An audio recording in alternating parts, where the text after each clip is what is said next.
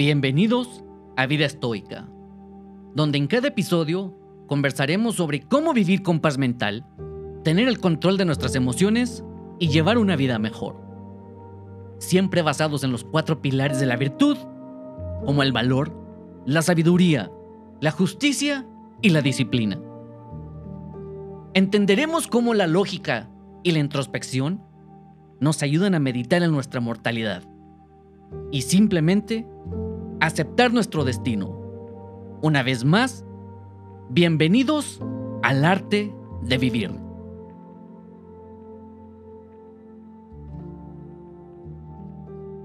Dicotomía de Marco Aurelio. Valor. Al momento de la publicación de este episodio estaremos entrando en la recta final del año en curso. Estaremos tocando temas relacionados con la muerte, pero no serán temas directamente relacionados con el término de una vida. Es más orientado a, la muerte en el sentido de que las cosas terminan, no duran para siempre. Existen muertes de relaciones personales. Llega la muerte de amigos, familiares. Y relaciones laborales llegan a su final.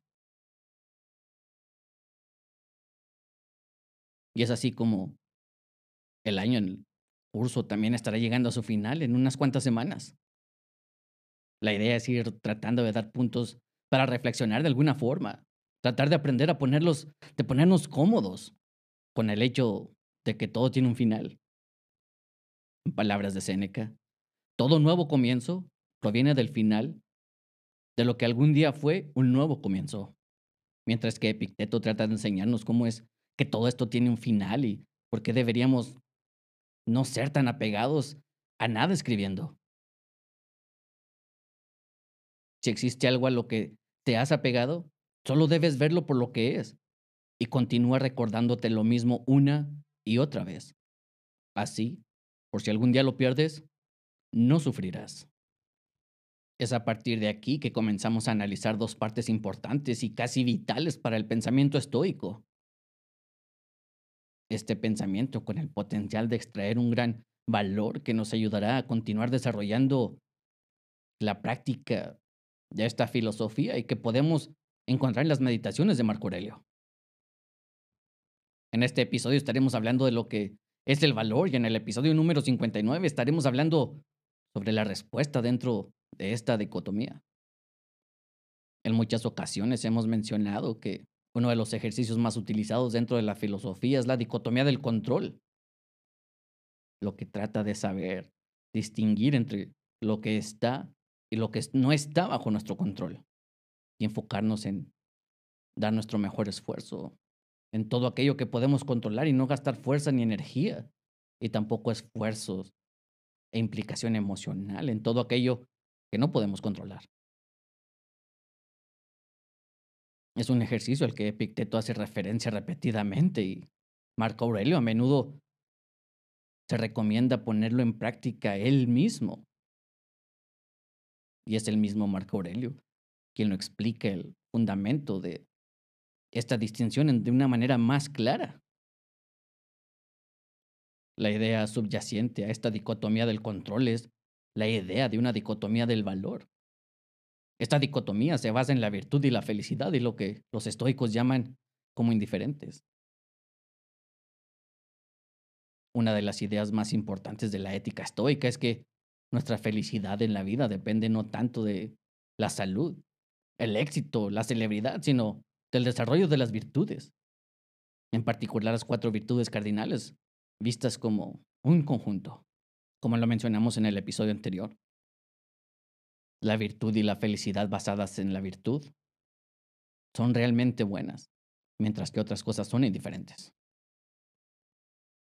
Esto no quiere decir que lo demás no tenga algún tipo de valor. Los estoicos normalmente consideran que cosas como la salud, las posesiones materiales, posesiones personales y el éxito tienen un valor positivo definitivamente, pero su valor está en un nivel diferente lo que podemos llamar inferior a la virtud. Y es por eso que se les describe como indiferentes. No hay algo que marque una diferencia entre la felicidad y la ausencia de estas dos cosas, mientras que la virtud sí pone una diferencia bastante marcada. Por medio de esta dicotomía podemos explicar por qué deberíamos centrarnos y enfocarnos en lo que podemos controlar. Trabajar para desarrollar la virtud de la felicidad basadas en la virtud es algo que podemos hacer nosotros mismos, porque está bajo nuestro control. Mientras que ganar cosas indiferentes como lo puede ser el éxito, un estatus de celebridad, no lo es. No debemos enfocarnos tanto en las diferentes indiferentes.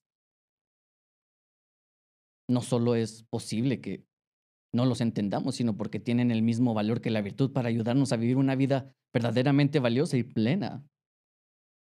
Y es así que no son tan buenos como lo es la virtud y la verdadera felicidad basada en la virtud. En las meditaciones, Marco Aurelio lo hace muy claro su sentir sobre esta dicotomía en las meditaciones escribiendo. Si puedes encontrar algo mejor en la vida humana que la justicia, la veracidad, el autocontrol, el coraje, si puedes ver algo mejor que esto, acude a ello con todo tu corazón y disfruta del bien supremo que has encontrado. Si lo encuentras todo, en otras cosas son triviales y sin valor en comparación con esto. No des lugar a nada más, ya que una vez que te vuelves hacia eso y te desvías tu camino, ya no podrás, sin conflicto interior, dar el mayor honor a aquello que es propiamente bueno.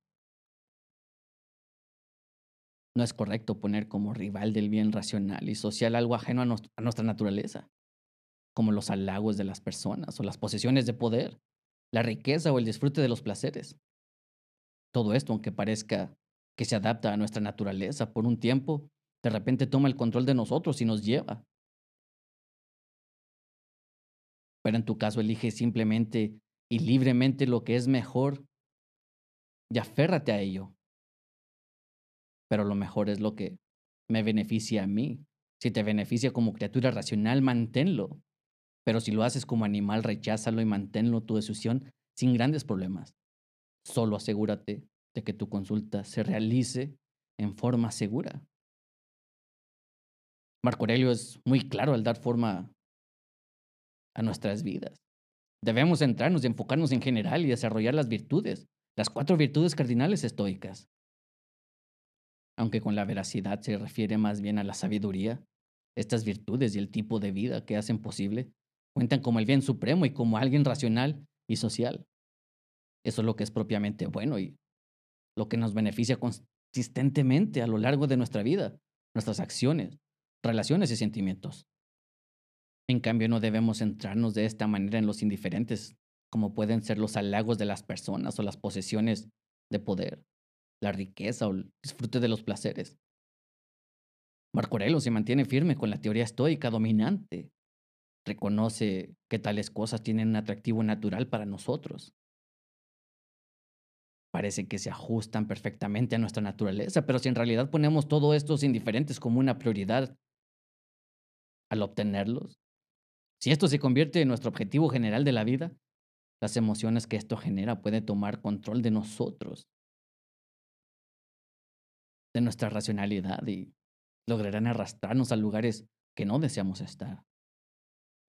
Si bien es cierto que los beneficios que nos dan estos indiferentes estén en un nivel diferente al de la virtud, que nos beneficia al permitirnos expresar nuestra naturaleza en su máxima expresión, como una criatura racional, como animales racionales, los seres humanos, tenemos la capacidad de trabajar hacia la virtud que está bajo nuestro control y así moldear nuestras vidas de la mejor manera posible.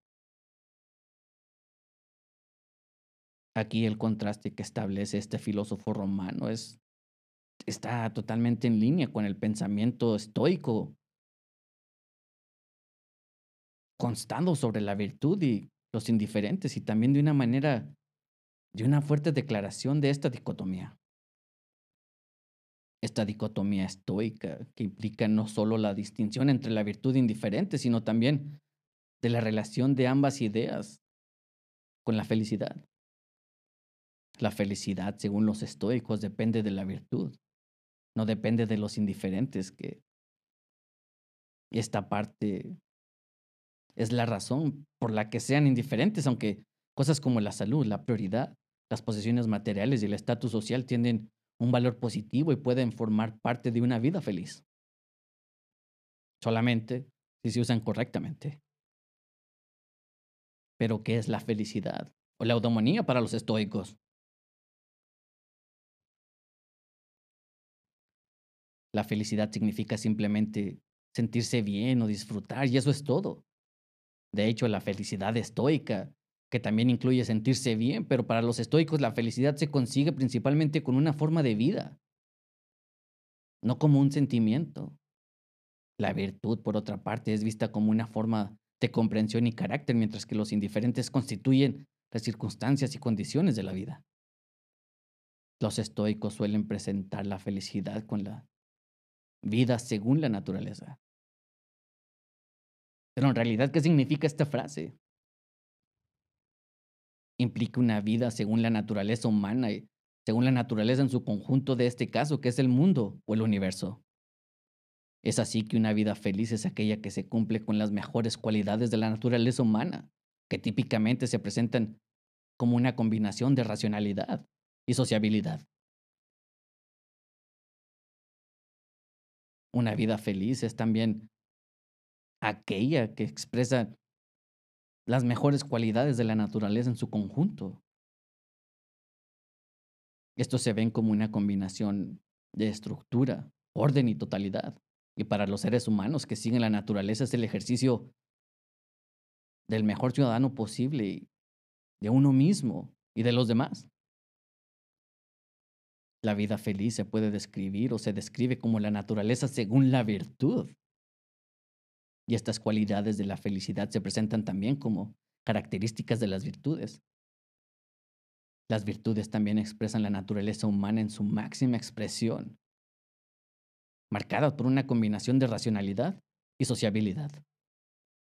Los estoicos también los consideran marcados por el orden interno y la coherencia y consistencia, y por cuidar lo mejor posible de uno mismo y de los demás seres humanos.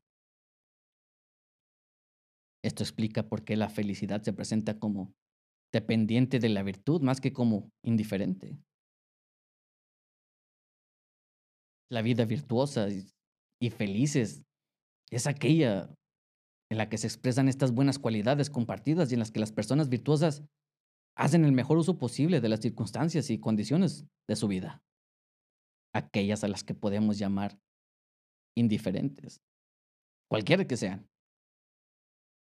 Este es solamente otro aspecto de la dicotomía estoica del valor. Marco Aurelio también transmite de una manera muy poderosa todos los diferentes aspectos de este conjunto de ideas tan complejo de una manera demasiado sencilla. Aunque no utiliza con frecuencia el término felicidad, se refiere con frecuencia a la idea de una vida según la naturaleza. Y todo esto lo podemos ver desde el libro 1 de sus meditaciones. Regularmente también hace referencia a la idea de que tanto las virtudes como la vida feliz reflejan la combinación de la racionalidad y la sociabilidad. En la cita que mencionamos hace unos minutos utiliza el término el bien racional y social, y esto hace referencia a las virtudes de la felicidad. Y en otras palabras, la mejor vida humana posible. Tanto las virtudes como la felicidad pueden considerarse apropiadamente como el enfoque principal de la vida. Este emperador romano también evoca muy a menudo el pensamiento de que la mejor vida humana es aquella que refleja el orden y la coherencia de la naturaleza en su conjunto. La persona virtuosa es aquella cuyas acciones expresan el orden y la coherencia de la naturaleza en su conjunto y que acepta que su propia vida forma parte de un orden natural más grande que tiene su propia bondad de voluntad. Sobre esto Marco Aurelio escribió, una persona virtuosa presta únicamente atención a cómo podría llevar a cabo sus propias actividades y atiende continuamente a su propio hilo en la red. Se asegura de que sus propias actividades se realicen correctamente, es decir, virtuosamente, y está convencido de que su propio hilo en la red es bueno. En otras partes de las meditaciones podemos encontrar cómo es que Marco Aurelio logra transmitir de una manera poderosa la idea de que una vida de este tipo, una vida según la naturaleza, es el en el sentido que trae consigo las buenas emociones estoicas, incluidas la alegría, la serenidad, y destaca como la vida según la naturaleza incluye sentirse bien como consecuencia de sus principales características. El estrecho vínculo entre las cualidades de la felicidad de la virtud significa que la vida feliz depende únicamente de la posesión y ejercicio de las virtudes. Una vida feliz puede incluir aspectos indiferentes como la salud y la propiedad, y las propiedades personales, pero no depende de su presencia. Idea que Marco Aurelio lo transmite frecuentemente y vivamente. ¿Y tú? ¿Tienes el valor para vivir una vida de acuerdo con la naturaleza? ¿Crees tener el valor necesario para ser feliz siguiendo esta dicotomía? Gracias por tu tiempo y atención. Hasta el próximo episodio.